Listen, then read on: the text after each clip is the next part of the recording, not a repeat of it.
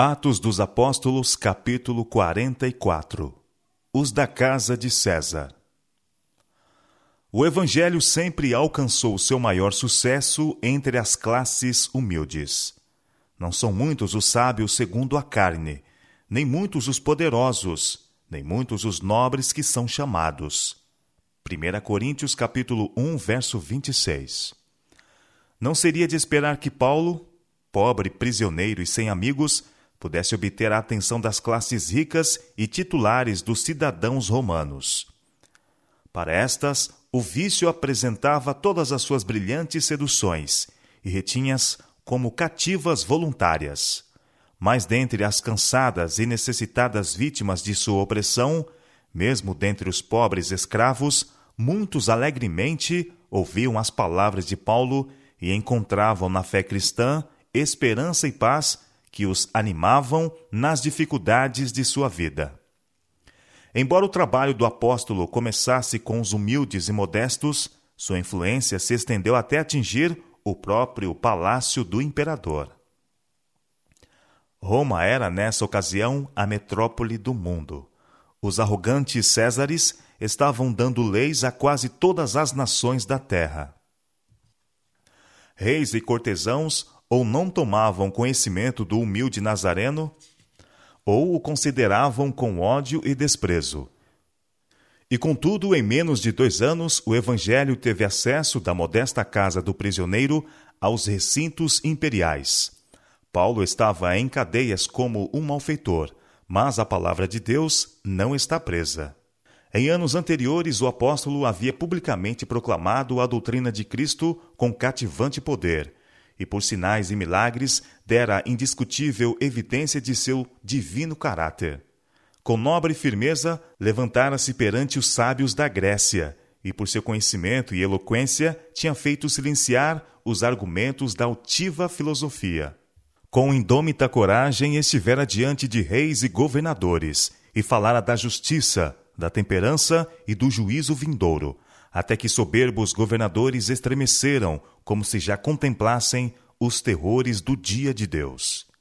Tais oportunidades não lhe eram agora concedidas. Confinado como se achava em sua própria residência, podendo pregar a verdade apenas aos que ali viessem. Não tinha como Moisés e Arão ordem divina para ir até os perversos reis e, em nome do grande Eu Sou, repreendê-los por sua crueldade e opressão. No entanto, foi nessa época, quando seus principais defensores estavam aparentemente separados do trabalho público, que o Evangelho alcançou grande vitória. Até membros da casa do imperador foram acrescentados à igreja. Em nenhum lugar poderia haver uma atmosfera menos propícia ao cristianismo que na corte romana. Nero parecia ter apagado de seu coração o último vestígio de origem divina, e mesmo da humana, havendo recebido o carimbo de Satanás. Seus assistentes e cortesãos eram, em geral, do mesmo caráter que ele, violentos, envelhecidos e corruptos. Segundo todas as aparências, seria impossível ao cristianismo firmar pé na corte e no palácio de Nero. Contudo, nesse caso, como em muitos outros, ficou provada a veracidade da afirmação de Paulo de que as armas de sua milícia eram poderosas em Deus para a destruição das fortalezas. 2 Coríntios capítulo 10, verso 4. Mesmo na casa de Nero foram ganhos troféus para a cruz. Dentre os vis servidores de um soberano ainda mais vil, foram ganhos conversos, os quais se tornaram filhos de Deus. Não eram eles cristãos secretamente, mas abertamente. Não se envergonhavam de sua fé. E por que meios foi conseguida entrada e uma firme posição alcançada pelo cristianismo, onde sua simples admissão parecia impossível? Em sua epístola aos Filipenses, Paulo atribui à sua prisão o sucesso em ganhar conversos da casa de Nero.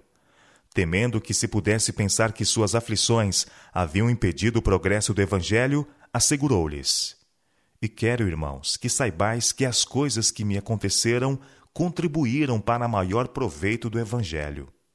Filipenses capítulo 1, verso 12. Logo que as igrejas cristãs souberam que Paulo deveria visitar Roma, tiveram a expectativa de um triunfo assinalado para o evangelho nesta cidade. Paulo levara a verdade a muitas terras, proclamara em grandes cidades. Não poderia esse campeão da fé ser bem-sucedido em conquistar conversos para Cristo também na metrópole do mundo? Mas as esperanças dessas igrejas se aniquilaram com a notícia de que Paulo fora a Roma como prisioneiro. Tinham confiantemente esperado ver o Evangelho, uma vez estabelecido naquele grande centro, estender-se rapidamente a todas as nações e tornar-se um poder predominante na terra. Quão grande foi a sua decepção! Falharam as expectativas humanas, mas não o propósito de Deus.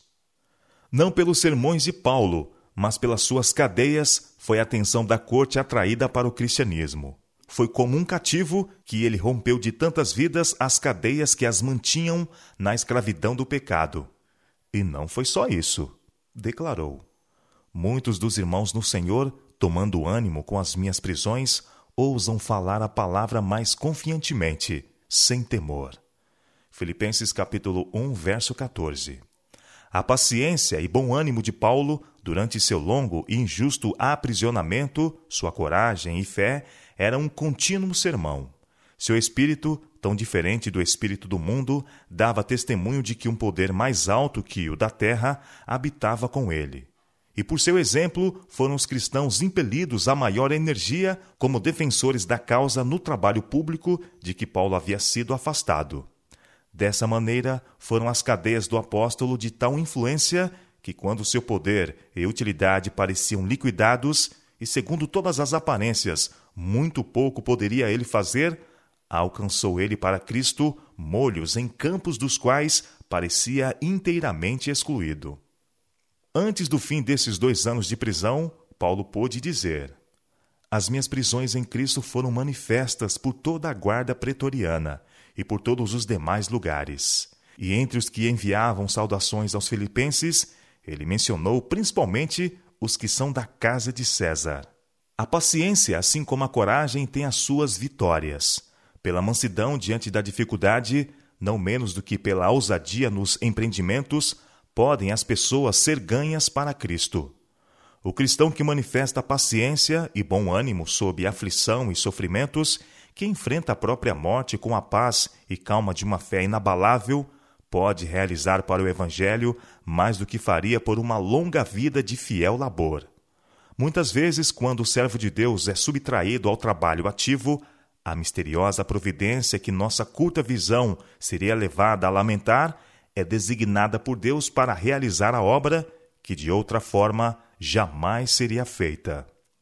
Não pense o seguidor de Cristo quando não mais lhe é possível trabalhar ativamente e abertamente para Deus e sua verdade, que não tem mais serviço a fazer nem recompensa a esperar.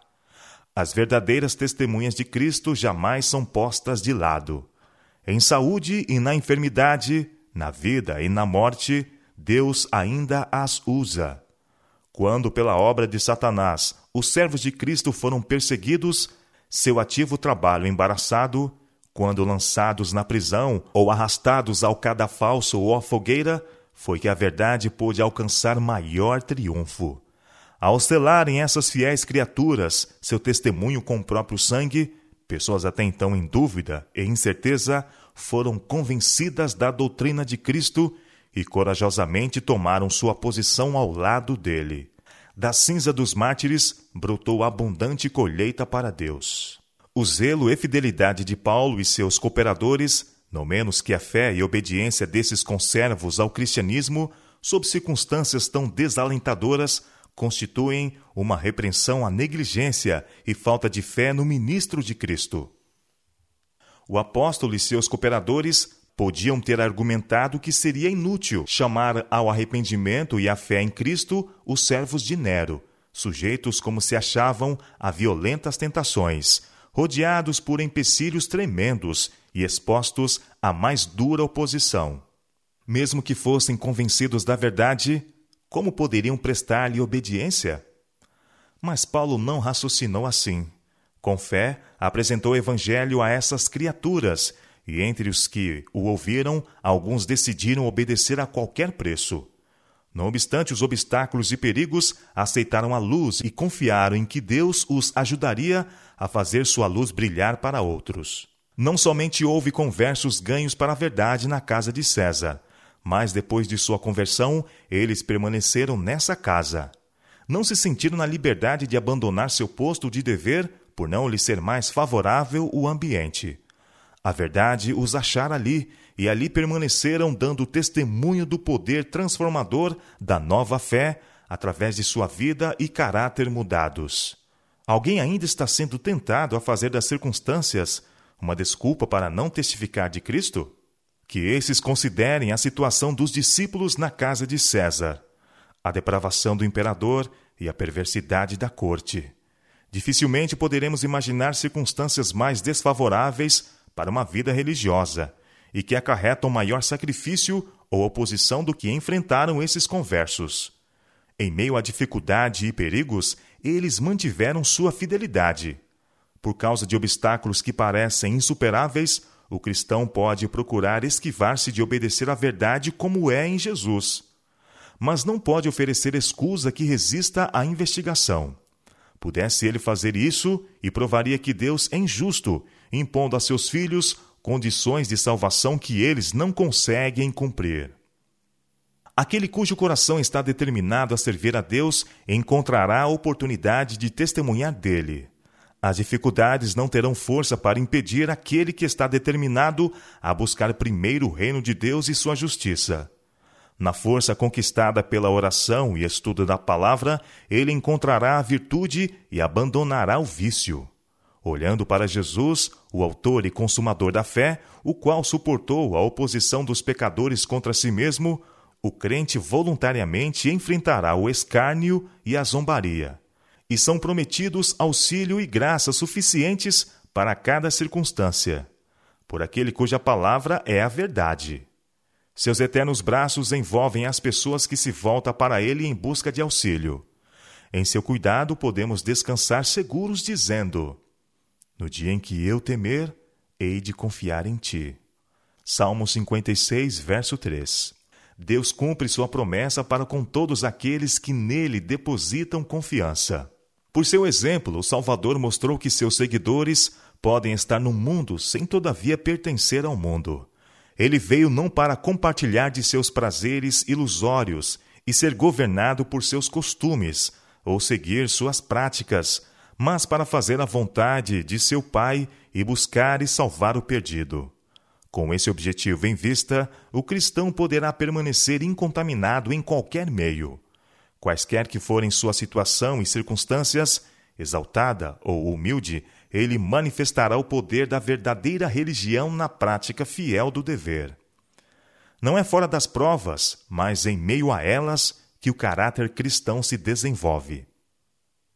O achar-se exposto à repulsa e oposição leva o seguidor de Cristo a maior vigilância e mais intensa oração ao poderoso ajudador Severa prova resistida pela graça de Deus desenvolve a paciência, a vigilância, a resistência e uma profunda e permanente confiança em Deus. A vitória da fé cristã consiste em que ela capacita seu seguidor a sofrer e ser forte, a submeter-se e assim conquistar, a morrer em todo o tempo e contudo viver, a levar a cruz e assim alcançar a coroa de glória.